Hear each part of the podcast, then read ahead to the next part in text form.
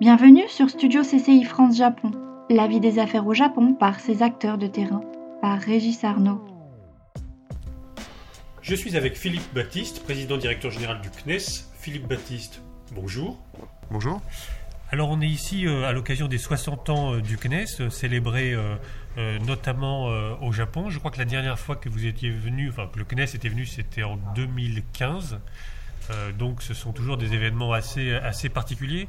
Peut-être on peut commencer par le, la, place de l'espace dans, le, disons, le paysage spatial mondial, qui est souvent assez peu connu, et l'importance pour le, pour le CNES euh, du Japon. Alors, le, CNES, en fait, euh, est en permanence au Japon. On a un représentant en permanence qui est euh, un représentant qui est placé euh, à l'ambassade et qui, travaille en permanence sur la collaboration entre, spatiale entre la France et le Japon. Le Japon, c'est un des grands pays, un des très grands pays du spatial dans le monde. et j'aurais envie de dire, c'est un des, deux ou trois pays avec, avec le, lequel on a le plus envie et on collabore le plus aujourd'hui euh, la France et l'Europe hein, de manière générale. Alors il y, a, plusieurs aspects à cette collaboration qui sont, qui sont euh, abordés lors du, séminaire aujourd'hui euh, CNES, CNES JAXA et, les autres acteurs japonais. Peut-être on peut commencer par le, transport, l'exploration, et puis d'autres thèmes. Dans, ces différents thèmes, de quelle manière collaborent la France et le Japon?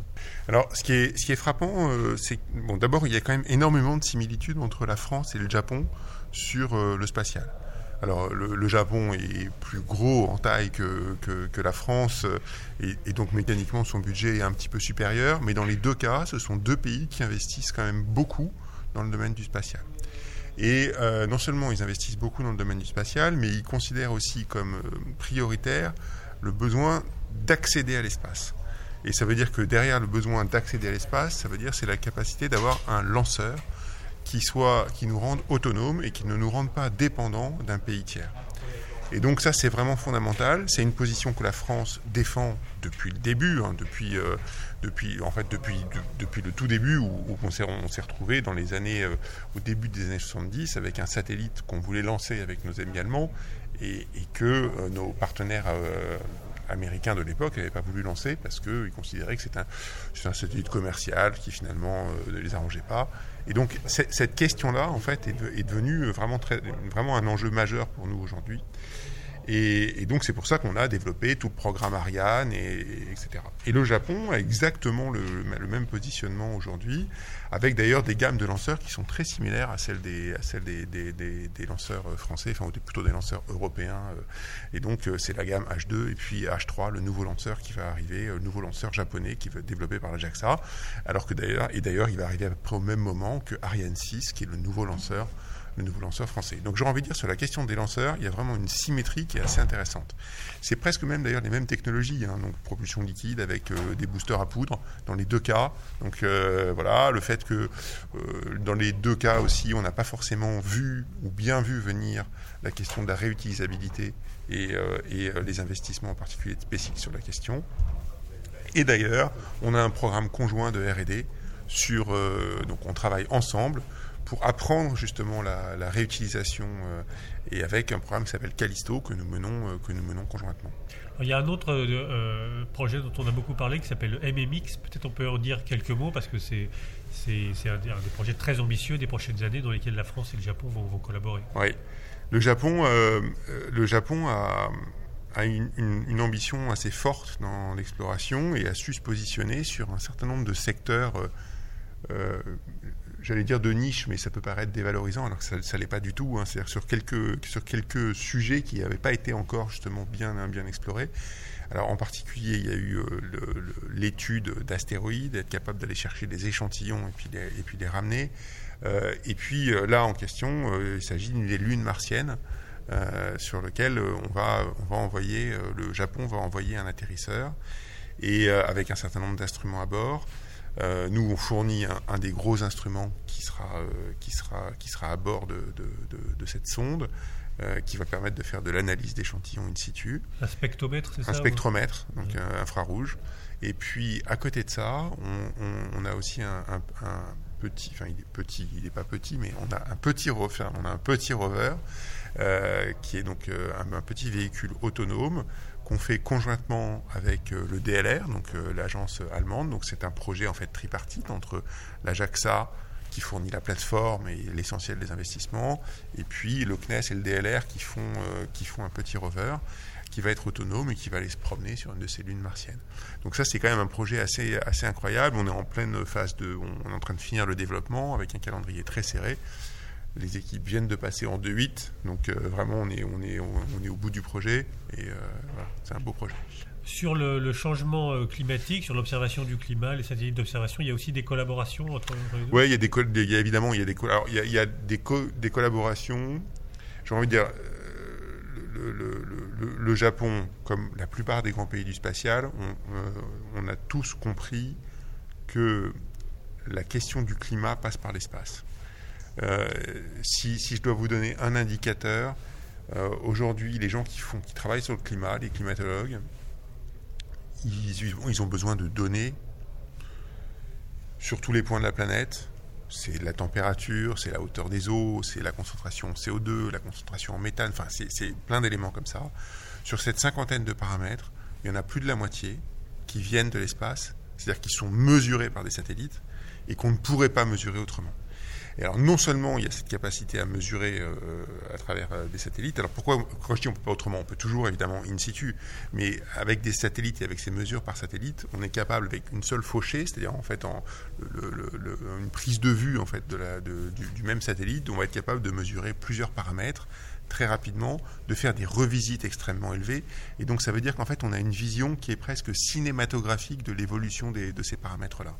Et ces paramètres, ils sont cruciaux pour les climatologues parce qu'ils vont les utiliser pour les mettre dans leur modèle pour quand on parle de modèles, hein, c'est des gros modèles mathématiques qui, sont dans des, dans des super euh, calculateurs, des très gros ordinateurs, et qui sont capables de, à la fois de faire les prévisions météo pour demain matin, celles que vous utilisez, que vous voyez tous les jours, et c'est les mêmes modèles, ou des, quasiment les mêmes modèles, qui sont utilisés aussi pour comprendre les évolutions du climat pour dans 2 euh, ans, 5 ans, 10 ans, 50 ans.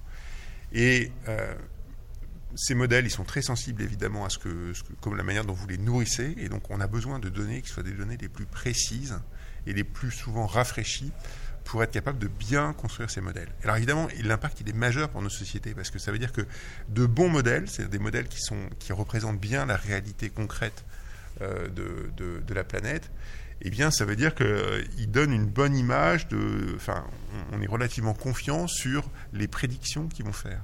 Et donc, ça veut dire que euh, bah, si on fait telle chose, quel impact ça va avoir sur le climat demain? Donc, euh, si je diminue, je ne sais pas moi, si je vais, je vais essayer de diminuer la concentration en CO2, quel, quel, impact ça va avoir sur les évolutions du climat? Et si j'utilise un autre paramètre, quel impact ça va avoir aussi? Donc, c'est quand même extrêmement important. Ça peut paraître très technique, mais en fait, c'est vraiment c'est comme ça qu'on peut proposer aux politiques, c'est comme ça qu'on peut proposer aux sociétés en fait des moyens pour sortir de, de, de, ce qui peut nous sembler être une impasse climatique aujourd'hui. Moi, je suis évidemment très confiant parce que je, suis un ingénieur, un scientifique un technicien et par nature optimiste sur notre capacité à, sortir des impasses dans lesquelles on, a pu se mettre. Euh, et le, spatial joue un rôle déterminant. Alors il y a un grand enjeu dans l'avenir, semble-t-il, c'est la, la, la, réglementation de l'espace, les droits même de propriété, de, de terrain, de mode découvert sur la Lune. On est encore dans un très grand vide juridique, un vide même sidéral ou astral, si j'ose dire. Euh, je crois que début juin, la France a rejoint un effort pour euh, réglementer l'espace et que les Japonais aussi, je crois, sont un des rares pays à avoir un droit spatial euh, à prévoir ce cas de figure. comment la France et le Japon peuvent collaborer dans ce, dans ce domaine juridique si capital?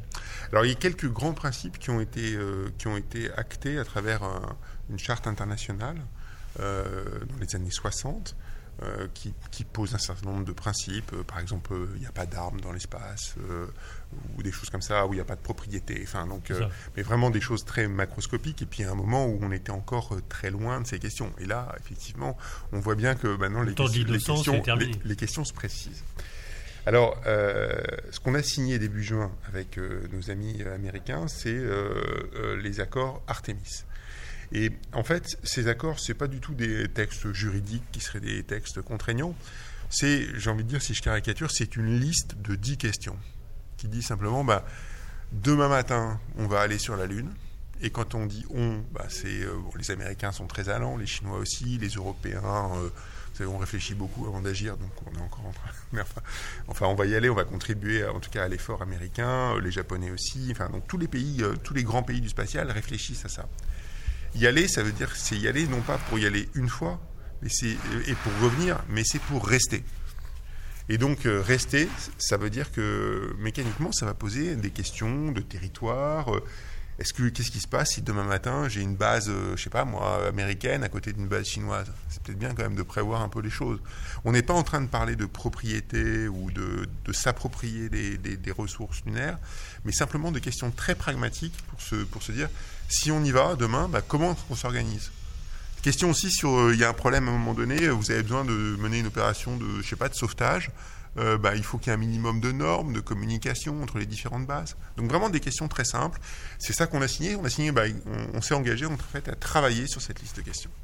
Alors une dernière question peut-être assez, assez générale mais aussi capitale. On sort d'une, ère euh, en fait où le spatial a échappé à, la, à la guerre froide, aux questions géopolitiques, aux hostilités, aux luttes entre États, avec une station spatiale qui regroupait des gens euh, qui allaient des États-Unis à la Russie sans, aucun problème. Est-ce, est-ce que cet âge est, révolu et qu'on va rentrer dans des collaborations plutôt, euh, disons, multi, enfin, multilatérales plutôt que, que globales? Est-ce qu'on est dans un âge nouveau et moins innocent et où l'espace devient plus, euh, plus enjeu politique? Alors je crois, oui, oui, je crois que malheureusement la, réponse à votre question euh, c'est oui. Euh, je dis malheureusement parce que je pense que c'est évidemment important que quelles que soient les tensions, quelles que soient les, même les guerres qu'il puisse y avoir entre les différentes nations, qu'il y ait quelques lieux ou quelques sujets sur lesquels les collaborations soient maintenues. Parce que c'est, vous savez, la, devise du CERN, c'est la paix par la science. C'est une belle devise. Hein. Et, ça veut dire que, et ça veut dire qu'au CERN, vous avez, donc, qui est le, le, temple de, un des temples de la, de, de, la physique nucléaire, enfin, c'est là où on a trouvé vous savez, le boson de Higgs, etc. Euh, ben, on a toutes les nations du monde qui peuvent contribuer au CERN aujourd'hui, euh, y compris les nations voyues. Alors, dans le spatial, c'était un peu le cas, pendant, euh, pendant, en particulier pendant la guerre froide. Euh, alors aujourd'hui, la station spatiale internationale, on continue à avoir des Russes euh, qui sont des Russes à bord, on continue à avoir euh, les Russes qui amènent des vaisseaux cargo, qui poussent éventuellement pour maintenir à altitude la station. Donc ça se passe de manière nominale aujourd'hui. par contre, on a des, messages parfois très agressifs du, de, Dimitri Rogozin, qui est l'inter ego euh, russe, hein, président de Roscosmos, l'agence russe, qui peut être extrêmement agressif sur cette question de l'agence spatiale, mais en pratique, il se passe, ça, se passe bien. Euh, je dois dire qu'il y a d'autres, il, y avait en, gros trois collaborations majeures avec les Russes. Hein.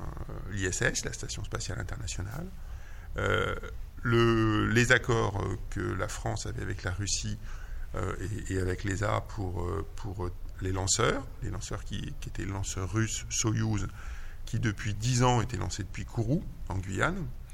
Et ça, c'est fini, c'est terminé. Et donc, ce qui nous pose d'ailleurs un certain nombre de problèmes, puisque euh, on, utilisait les lanceurs russes pour, des lancements institutionnels européens. Donc, il faut qu'on trouve des solutions de remplacement.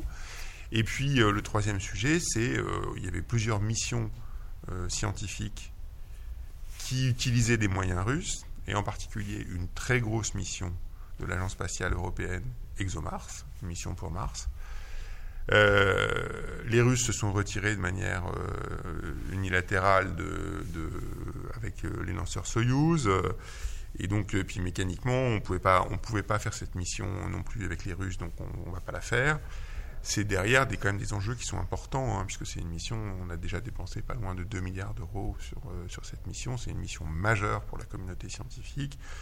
Et ben, il n'y a pas le lanceur, puisque le lanceur devait être russe, euh, une partie de l'atterrisseur devait être russe, et cette mission était sur le point d'être lancée. Enfin, elle aurait dû déjà être lancée normalement. Donc ça, voilà, j'ai envie de dire, donc, sur les trois gros sujets, il y en a deux qui sont en très très grande difficulté, et la Station spatiale internationale qui reste, euh, qui reste à peu près, à peu près qui fonctionne de manière nominale. D'accord. Peut-être des opportunités demain avec les Japonais ou d'autres.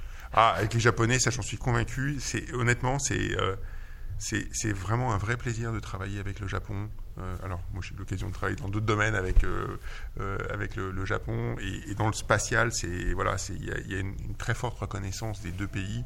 La France et le Japon s'aiment beaucoup, je crois, et on a beaucoup de plaisir à travailler ensemble. Baptiste, merci beaucoup. Merci beaucoup. Au revoir. C'était Studio CCI France Japon. À bientôt pour un nouvel épisode.